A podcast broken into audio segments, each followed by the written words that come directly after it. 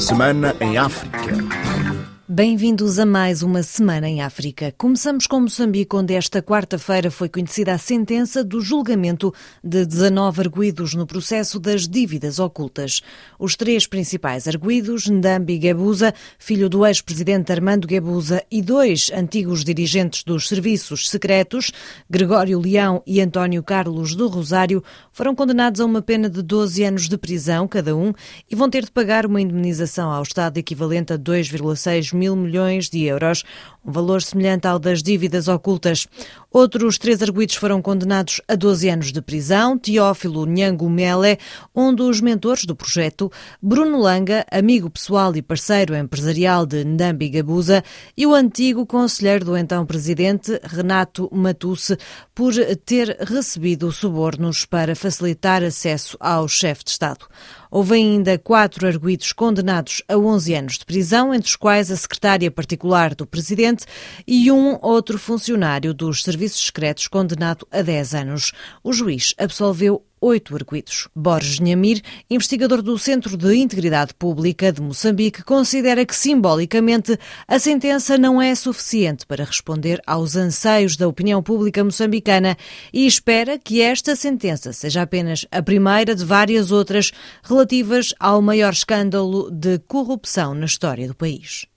Não, nem para a opinião, nem para a recuperação econômica das perdas que o Estado sofreu. Para recuperar os danos que o Estado perdeu, nós precisamos de gerações e gerações de moçambicanos a trabalhar para recuperar. Dois, e mais importante, é que esta sentença tem que ser só a primeira de várias outras. Há muitas pessoas que foram deixadas por fora, que têm responsabilidade nessas dívidas. E está nós só compreendemos. Exatamente de quem? Está a falar do Manuel Chang, está a falar uh, do antigo Ministro da Defesa, que é o atual Presidente da República, está a falar falar do antigo Presidente da República? Está a falar de? Assim, enumerando, estou a falar dessas pessoas que se referem. O Manuel Chang, uh, o antigo Ministro da Defesa, o atual Presidente da República, Felipe Jacinto Nussi, o próprio uh, antigo Presidente da República, Armando Emílio Guibuza, também tomou a decisão, mas também estou a falar, por exemplo, da Exaltina Lucas, que era diretora nacional de Tesouro, que foi a pessoa que aprovou as garantias, porque Manuel Chang assinou enquanto ministro, mas a diretora nacional de Tesouro era tesoureira da pátria, ela é que aprovou as garantias. Também estou a falar da senhora Exaltina e muitas outras pessoas. Aliás, este julgamento aqui que acontece em Moçambique, depois de ter havido já o processo nos Estados Unidos, nos permite ver quais são a lista das pessoas beneficiárias das dívidas ocultas. É uma lista longa. Ainda em Moçambique, os médicos em greve por melhores condições de trabalho dizem estar a ser alvo de ameaças por parte dos superiores hierárquicos. A denúncia foi feita por Napoleão Viola, porta-voz da Associação Médica de Moçambique. Intimidação, coação, coerção, ameaças aos nossos colegas que estão espalhados um pouco por todo o país por fazerem a greve, por continuarem a exercer um direito que é um direito constitucional. São Tomé 102.8 FM. O primeiro-ministro de São Tomé e Príncipe, Patrício Trovoada, esteve esta semana em Portugal e descartou qualquer envolvimento no ataque a 25 de novembro ao quartel da capital são tomense, algo que descreveu como uma tentativa de golpe de Estado e que se traduziu em quatro mortos. O que é importante é analisarmos os factos. O meu governo tomou posse há 11 dias, na sequência de uma vitória eleitoral com maioria absoluta. Em 11 dias depois da tomada de posse, quer a nível das Forças Armadas, quer a nível dos Serviços de Segurança, de Informação e da Polícia, são todos equipas nomeadas pelo Jorge Bom Jesus. Não sei como um governo com maioria absoluta, 11 dias depois da tomada de posse, com todos os responsáveis dos serviços das forças de defesa e segurança nomeados pelo anterior governo procura fazer um golpe de Estado a si próprio, não sei com quais objetivos. Por isso, como eu digo, cada um tem as opiniões que tem e eu ficarei por aí. A minha preocupação é, de facto, deixar tranquilamente a investigação fazer o seu trabalho e criar todas as condições para que esse trabalho seja feito com objetividade e serenidade. Por sua vez, Graça Costa, viúva de Arlécio Costa, que foi apontado como um dos autores, mas que morreu horas depois do ataque de 25 de novembro, denuncia que o marido foi torturado até à morte sem ter tido a possibilidade de se defender em tribunal. O meu marido morreu torturado. Torturaram ela até à morte. Conseguiu ver na morgue o corpo do seu marido? Eu vim na morgue depois de uma semana. Canelo morreu, fiquei uma semana sem saber nada dele. Só estava a ouvir nas redes sociais. Levaram meu marido vivo em casa. Depois de umas duas horas de tempo, o marido está morto. Como possível? Depois é que eu soube, eu vi os vídeos que torturaram meu marido até a morte. Torturaram mesmo. Tiraram um dente, uh, bateram, o corpo estava todo, enfim, até nem sei, o corpo estava todo machucado. Meu marido foi enterrado como um cão. E estava para ser enterrado nu. Eu quem pedi que era para levar a roupa dele, está a ver? E só teve autorização para levar cinco pessoas ao funeral? Ao funeral, sim, cinco pessoas. Porque eu pedi, o direito era de levar duas pessoas. E eu disse também que se fosse um caixão assim, coisa, eu não havia de aceitar enterrar meu marido, à toa, porque ele já foi torturado, já viram buscar. Ele não foi na justiça. Por que, é que existe tribunal em Santo Tomé? Há tribunal, a cadeia, se ele tivesse culpado, que ele pusesse na cadeia. Esta sexta-feira, Angola assumiu por três anos a presidência da Organização dos Estados de África, Caraíbas e Pacífico. Algo visto como importante para as questões de paz e segurança. Esta organização conta com 79 países e o antigo chefe da diplomacia, Jorge Chicotti, é secretário-geral do grupo desde dezembro de 2019. O Serviço de Investigação Criminal de Angola abriu um inquérito sobre o assalto e furto de computadores no Sindicato de Jornalistas de Angola. Na segunda-feira, o dirigente do sindicato, Teixeira Cândido, disse que este foi o segundo assalto no espaço de duas semanas e que recebeu ameaças. A presidente da Comissão de Carteira e Ética de Angola, Luísa Rogério, pede garantias das autoridades. A minha expectativa é que essa investigação traga realmente resultados e que estes sejam anunciados publicamente para tranquilizarem a classe e a sociedade do modo geral. Espero, sinceramente, que as autoridades, o Ministério do Interior, o SIC, nomeadamente, não faça declarações que não sejam acompanhadas de ações concretas. O Sindicato dos Professores de Angola apelou a uma segunda fase de greve a partir desta terça-feira e durante 10 dias.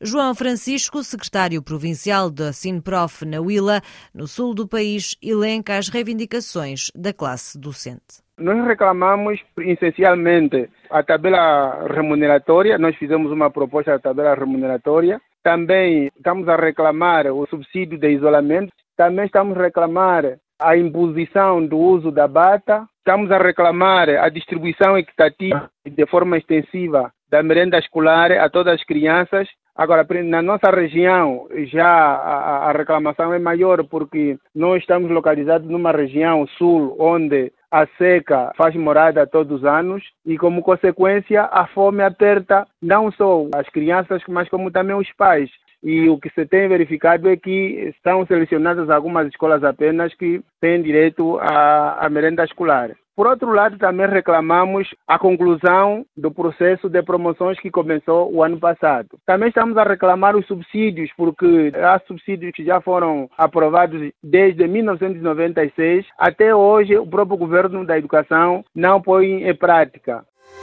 Bissau 94 FM na Guiné-Bissau, esta semana foi adiado o julgamento de 25 pessoas acusadas de tentativa de golpe de Estado no dia 1 de fevereiro de 2022. O juiz alegou que não existem condições logísticas para arrancar com o julgamento. Deveriam comparecer uh, perante o tribunal 25 das cerca de 40 pessoas acusadas de participação direta no ataque com armas de uso militar ao Palácio do Governo guineense no dia 1 de fevereiro, quando decorria a reunião do Conselho de Ministros, presidida pelo presidente Umaru Sissoko Embaló. As autoridades guineenses consideraram o ocorrido como tentativa de golpe de Estado, na qual morreram 11 pessoas, de acordo com o governo.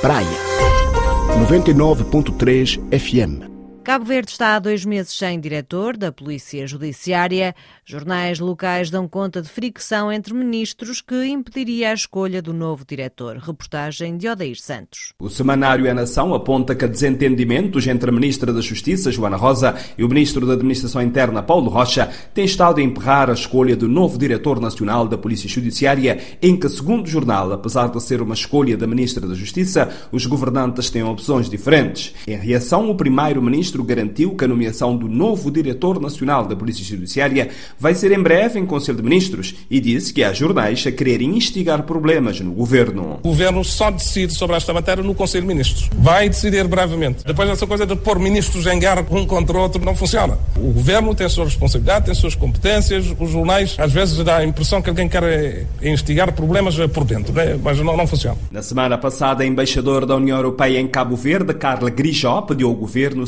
celeridade na escolha do novo diretor da Polícia Judiciária, por ser também quem preside o Comitê Nacional responsável pelo sistema de informatização policial da África Ocidental, financiado pela União Europeia e implementado pela Interpol, e que tem como objetivo fortalecer o intercâmbio de informações e a coordenação entre os órgãos de aplicação da lei da região da CDO. De Cabo Verde para RFI, Odair Santos.